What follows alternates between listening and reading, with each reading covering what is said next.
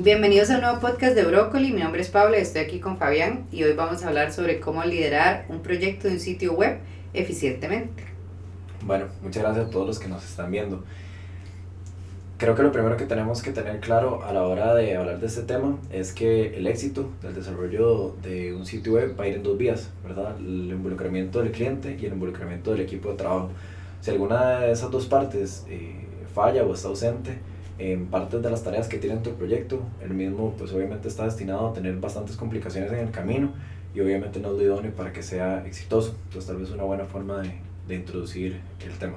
Ok, y tal vez para que nos vayas contando más o menos eh, qué aspectos se deben de tomar en cuenta con el cliente antes de iniciar el proyecto.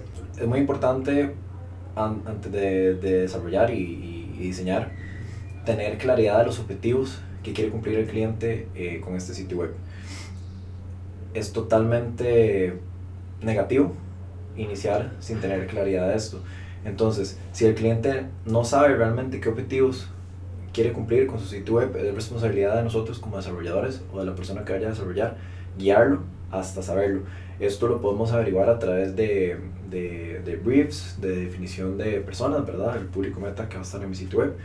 Eh, y como mínimo la aplicación de mapas de empatía que me van a ayudar a, mí a saber el usuario eh, quién es, ¿verdad? Con quién nos vamos a relacionar, en qué situación están, qué vende el mercado, qué necesitan hacer en el sitio web, qué escuchan en el mercado, qué hacen hoy en día, eh, qué escuchan de, de, otras personas, cuáles son sus frustraciones, cuáles son sus alegrías, relacionado obviamente a lo que, a lo que va a ser el sitio web, ¿verdad? El tema que va a tratar como tal. Entonces, eso es lo más sano, ¿verdad? Y, y lo principal a tomar en cuenta a la hora de iniciar un sitio web, ¿verdad? Y ahí es donde hay un, un involucramiento importante con, con, el cliente, ¿verdad? Es, es responsable inicialmente que el proyecto sea exitoso. Ok, ¿cuáles serían los siguientes pasos a tomar para desarrollar el proyecto? Ok, lo siguiente sería levantar los requerimientos y recibir el contenido del sitio web, donde recomendamos que es muy importante no empezar un sitio web sin tener el 100% del contenido eh, con nosotros. Esto porque si nos lo van pasando por partes, eh, puede hacer que en el camino hayan cambios que nada más van a hacer que, que haya muchas trabas y obviamente eso no va a ser eh, bueno ni agradable ni para el cliente ni para los desarrolladores.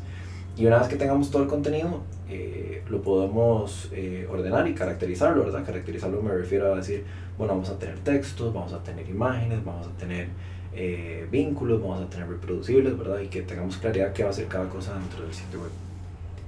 Y respecto al equipo de trabajo, ¿cómo se inicia el proyecto? Ok, a mí hay algo que, que me gusta mucho con esa pregunta, es que el líder, supervisor, administrador del proyecto, como quieran llamarle, puede ver, depende de las características que tenga el proyecto, si tiene eh, un equipo de trabajo variado, ¿verdad? si cuenta con varios recursos, elegir a ciertas personas específicas, depende de cómo va a ser el proyecto, porque hay personas que se sientan más cómodas desarrollando un proyecto de características A, y eso por naturaleza va a hacer que el mismo sea más exitoso, ¿verdad? Porque obviamente a uno le gusta eh, y es mejor trabajando en, en lo que es bueno. Eh, una vez que tengamos eso, eso claro, eh, definimos obviamente los objetivos eh, con, con, el mismo equipo de trabajo, eh, le establecemos las metas, los entregables que tienen que cumplir, les calendarizamos todo el, el, procedimiento y es responsabilidad del supervisor siempre tener visibles para ellos todas esas metas y esos entregables, ya que ellos van a estar en, en el desarrollo técnico del mismo y no son responsables de estar siempre eh, al tanto de cuándo tienen que entregar algo ¿verdad? Entonces, si hay algo que está fallando en ese sentido, recae obviamente en, en, el líder del proyecto, por lo cual siempre es importante que tenga visible para ellos, como mínimo, por lo menos ese calendario, ¿verdad?, de, de entregas que tienen que hacer. ¿Y qué herramientas son útiles para manejar el proyecto? Un proyecto web, yo siento, eh, por experiencia, ¿verdad?, es un poco más complejo que otros servicios de mercado digital, ¿verdad? Es un poco más extenso a la hora de desarrollarse, por más básico que sea entonces yo recomiendo que como mínimo haya una herramienta de administración de proyectos, ¿verdad?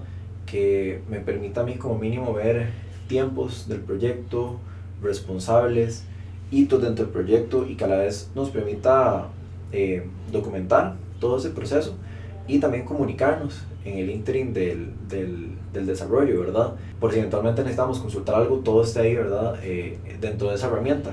Y por otro lado, para los desarrolladores es importante como mínimo usar una plataforma en la nube donde puedan tener eh, documentado todas las herramientas que necesitan, ¿verdad? Entiéndase, por ejemplo, poner eh, un Dropbox, un Drive, donde puedan tener todo, que va a mantener mucho el, el orden del proyecto, ¿verdad? Ahí tocaste un punto importante que es la comunicación. ¿Cómo se maneja la comunicación durante el desarrollo de los proyectos? Con el tema de, de comunicación, si tenemos bastante claridad desde un inicio, ¿verdad? De los objetivos, de los entregables, del calendario, no debería de ser tan extensa, ¿verdad? Más sí constante. Por lo que yo sugiero como que todos los días sí deberían haber reuniones pequeñas con el equipo de trabajo para, para definir eh, las necesidades del proyecto en ese día y solo si hay como la necesidad por alguna razón de tener una reunión un poco más larga y si hay que ver si el cliente tiene que involucrarse, pues se programa, pero yo aconsejo que, que sean reuniones breves de 5 a 10 minutos diarias eh, que van a ser suficientes porque igual en este caso, como, como en dos preguntas anteriores, el equipo no tiene por qué estar exigiendo comunicación y recae 100% eh, en el líder del proyecto el hecho que tengan que estar siempre comunicándose para ver si tienen alguna necesidad eh, sobre el mismo. ¿Y qué papel juega el cliente? O sea, ¿hasta cuánto debe involucrarse el cliente en el desarrollo del proyecto? Ok, eso es un tema, es un tema un poco complejo, eh, pero es, muy importante tocar. Bueno, como vimos al inicio, para mí, por experiencia, creo que es indispensable el involucramiento, ¿verdad? Inicialmente, porque son ellos con los que vamos a definir el objetivo de qué queremos lograr eh, en el sitio web. Entonces, inicialmente es bastante importante. Sin embargo, en el medio, en el desarrollo, también es muy importante porque conforme le vamos a ir entregando avances al, al cliente, ellos nos van a dar retroalimentación. Y bueno, tenemos que recordar que a fin de cuentas ellos van a saber siempre, más que nosotros, del servicio o del producto o, lo que sea que estemos hablando. Entonces sí es bueno tener esa retroalimentación. Siempre dando a, a respetar que al final los expertos en el desarrollo, en el UX en el UI, somos nosotros, ¿verdad? Como para poner un ejemplo, uno no llega al doctor a decirle qué medicamentos tiene que recetarle, ¿verdad? Entonces sí, sí hay que darse lugar, pero es indispensable para el éxito que se involucre al inicio y, y en el desarrollo, siempre dándose margen de respeto de que, de que se está contratando el servicio por algo, ¿verdad? Ok, digamos cuando en, en la empresa están desarrollando más de un eh, proyecto de sitio web, ¿cómo, cómo se maneja? Ok, ahí en realidad el, proceso individual como tal no debería cambiar, ¿verdad? Independientemente de la complejidad del sitio web, el proceso individual por proyecto eh, es el mismo. Sin embargo, si hay varios proyectos, lo que tenemos que medir es la capacidad productiva que tenga mi equipo de trabajo, ¿verdad? En las próximas semanas o meses, ¿verdad? Depende de lo que vayamos a necesitar. Y con base en eso, yo puedo darle a mi cliente tiempos reales de entrega, ¿verdad? Que tal vez si yo solo estoy haciendo un proyecto va a ser de un par de semanas, pero si estoy haciendo varios, tengo que comunicarles desde el inicio que van a estar el doble o el triple de tiempo y eso generalmente no debería de crear ningún problema o, o, un mal sabor de boca en el cliente si desde un inicio pues queda claro. Y también es importante priorizarlos, ¿verdad? Porque si tengo varios proyectos al mismo tiempo tengo que tener claro y eso aplica en realidad para cualquier servicio, pero en este caso no, no es la excepción.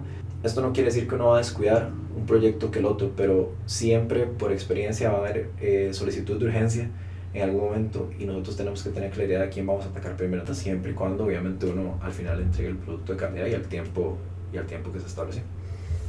Ok, y al finalizar el, los proyectos, ¿cómo se evalúan? ¿Cómo aprendemos de los proyectos? Yo siento que una buena práctica eh, y a nosotros nos ha sido eh, bastante útil es, es, documentar el proceso de, de desarrollo por documentar me refiero a, a estar escribiendo lo que pasó en, en, el proceso, estar grabándolo con, con, audio, con video.